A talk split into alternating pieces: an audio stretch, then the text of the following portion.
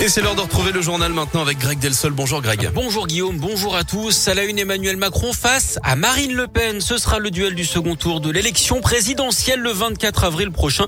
Le président sortant est arrivé en tête hier avec 27,60% des voix, 23,41% pour la candidate du Rassemblement national.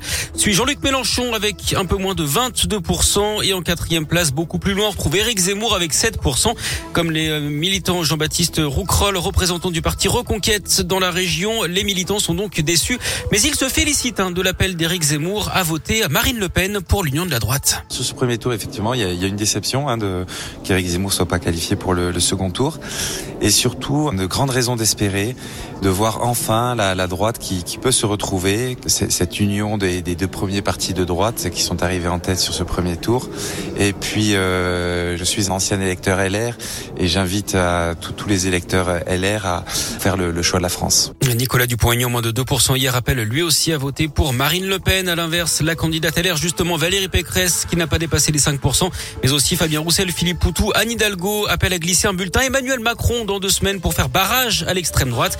C'est le cas également de Yannick Jadot, le candidat écolo qui dépasse à peine les 4% et demi, un score qui déçoit évidemment le maire de Lyon, Grégory Doucet. Évidemment, euh, bah, je suis forcément extrêmement déçu parce qu'on a fait, euh, on a fait malgré tout une bonne campagne. Yannick Jadot était un bon candidat. C'était le seul véritablement à parler euh, climat, climat et climat. Et on n'a pas réussi à mobiliser. À nous d'en tirer aussi un certain nombre de conséquences. Là, à, chaud, c'est un peu tôt pour le dire, forcément, mais euh, il faudra qu'on analyse à la fois des éléments de contexte, mais aussi euh, pourquoi est-ce que dans notre campagne, on n'a pas réussi à convaincre davantage. Donc manifestement, on a encore besoin de faire un très très gros travail politique et de conviction pour amener davantage de gens bah, vers le vote écolo. Et à Lyon même, le candidat écologiste n'a pas dépassé les 8%, très loin derrière les plus de 30% des candidats Macron et Mélenchon.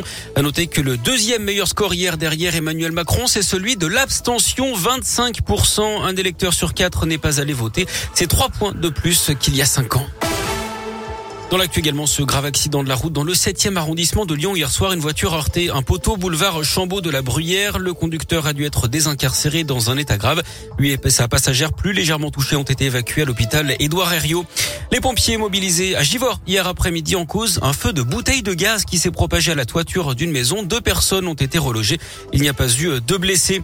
Dans l'actu également, l'ouverture de ce procès aujourd'hui devant la cour d'assises des mineurs du Rhône, celui de trois jeunes accusés d'avoir torturé et tué un Algérien de 28 ans dans un appartement des pentes de la Croix-Rousse en 2019. Il s'était filmé et la vidéo avait été diffusée sur Internet.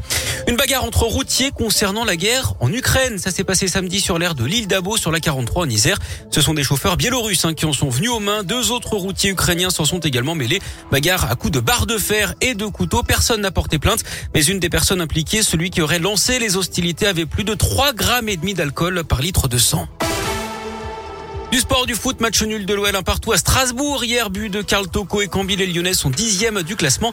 Et puis bravo à Caroline Maya. La Lyonnaise a été sacrée championne du monde de pizza la semaine dernière à Parme en Italie d'après le progrès. La chef de 34 ans s'est imposée grâce à une pizza composée d'oursins, de bisques, de homard, oh. de gambas marinées, oh. de ricotta pimenté et de billes de mozzarella di bufala. 58 participants sur cette étaient pizza. en compétition. Peut-être qu'à 8h03, ça vous donne pas l'eau à la oh, bouche. Les oursins à 8h03.